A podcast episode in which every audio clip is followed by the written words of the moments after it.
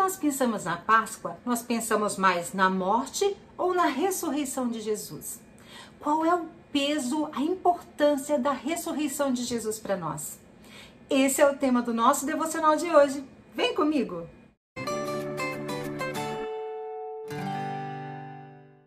Olá, eu sou a Fábio e esse é o nosso devocional diário Meu Plano com Deus. Hoje é dia 3 de abril, sábado, e para você que acompanha a nossa leitura anual da Palavra de Deus, os capítulos para hoje são Juízes 19, 21 e Lucas 7, do versículo 31 ao 50. Venha fazer parte da nossa família. Aqui no YouTube você sabe como que funciona. Se inscreva no canal, ative o sininho das notificações e dá aquele like para a gente saber que você está gostando do conteúdo que nós temos postado. Também chame seus amigos para fazer parte. Eu tenho certeza que você conhece alguém que precisa receber essa palavra de conforto, de confiança, de motivação todas as manhãs. O texto da leitura de hoje fica em Lucas 24, do versículo 1 ao versículo 8. Por que vocês procuram entre os mortos aquele que vive? Ele não está aqui, ele ressuscitou. Lucas 24, 5 e 6. Ele não está aqui. Meu pai faleceu há algum tempo por causa de câncer no pâncreas. Quando chegamos ao túmulo para um enterro familiar privativo, o responsável pelo funeral estava nos esperando com as cinzas da cremação.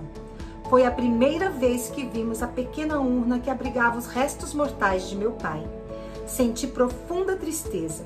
Um amado membro da família me olhou nos olhos e me disse baixinho palavras simples, mas confortantes. Lembre-se, ele não está ali. Ao relembrar aquele dia, minha mente se transporta a outra cena de túmulo.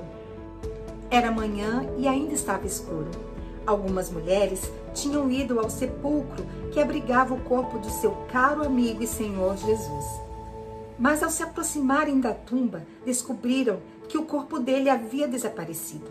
De repente, dois homens apareceram, vestidos com mantos resplandecentes, e disseram: Por que vocês procuram entre os mortos aquele que vive? Ele não está aqui.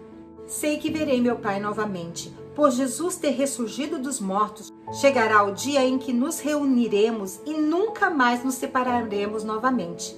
E, embora de tempos em tempos eu ainda visite o túmulo dos meus pais, sei que não posso encontrá-los agora, porque eles não estão ali.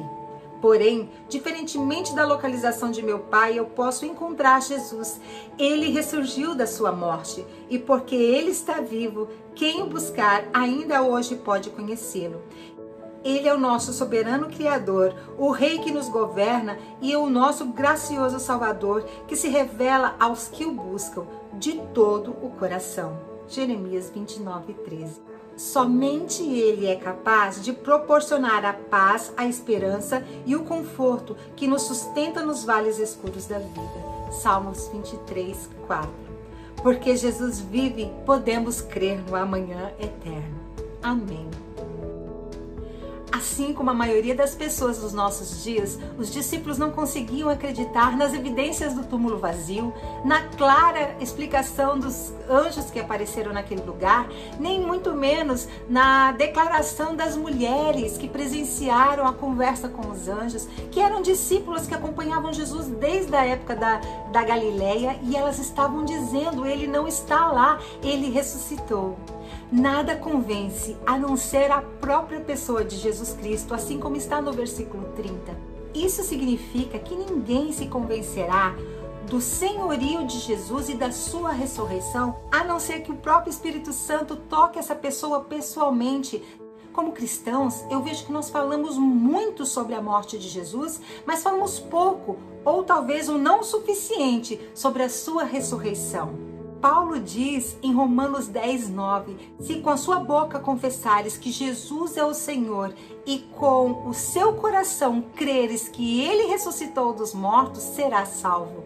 Em 1 Coríntios 15, versículo 12 ao 19, Paulo também fala sobre a declaração de algumas pessoas que diziam que não havia ressurreição dos mortos. E aí ele afirma que se não há ressurreição dos mortos, Cristo não ressuscitou. E se Cristo não ressuscitou dos mortos, é vã a nossa fé.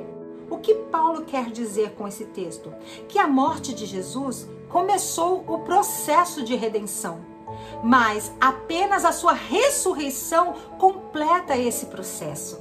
Por isso nós precisamos entender qual é o peso, a força, a importância da ressurreição de Jesus para mim e para a tua vida. Através da ressurreição de Jesus, nós temos como declarar que um dia nós também ressuscitaremos dos mortos. Ele nos levará de uma vida aqui terrena e nós ressuscitaremos e teremos um corpo glorificado como ele tem e estaremos com ele a eternidade na glória. Esse mesmo Jesus, ele disse para Marta na ocasião da, da morte do seu irmão Lázaro: Eu sou a ressurreição e a vida. Aquele que crê em mim, ainda que esteja morto, viverá. E o que crê em mim e vive não morrerá eternamente. E ele volta para Marta e fala: Crês nisso? Agora a pergunta fica para mim e para você: Crês nisso? Se a sua resposta é sim, mesmo que você morra, você viverá. E se você não morrer, você viverá eternamente quando o Senhor nos chamar nas nuvens para a sua glória. Amém? Senhor, nesse sábado de Páscoa, eu coloco a vida de cada pessoa em tuas mãos. Que o Senhor nos traga o entendimento, que o Senhor traga essa verdade em nossos corações, da importância da ressurreição para uma vida eterna. Nós declaramos, Senhor, que nós cremos que o Senhor ressuscitou dos mortos e que vive para sempre. E um dia virá nos buscar, nos chamará pelo nosso nome e nós iremos viver contigo na glória para sempre. Em teu nome, Jesus, eu oro. Amém. Que você tenha uma ótima Páscoa, que o Senhor venha habitar no teu coração, que você possa lembrar do sacrifício e da ressurreição neste dia. E um grande beijo no teu coração.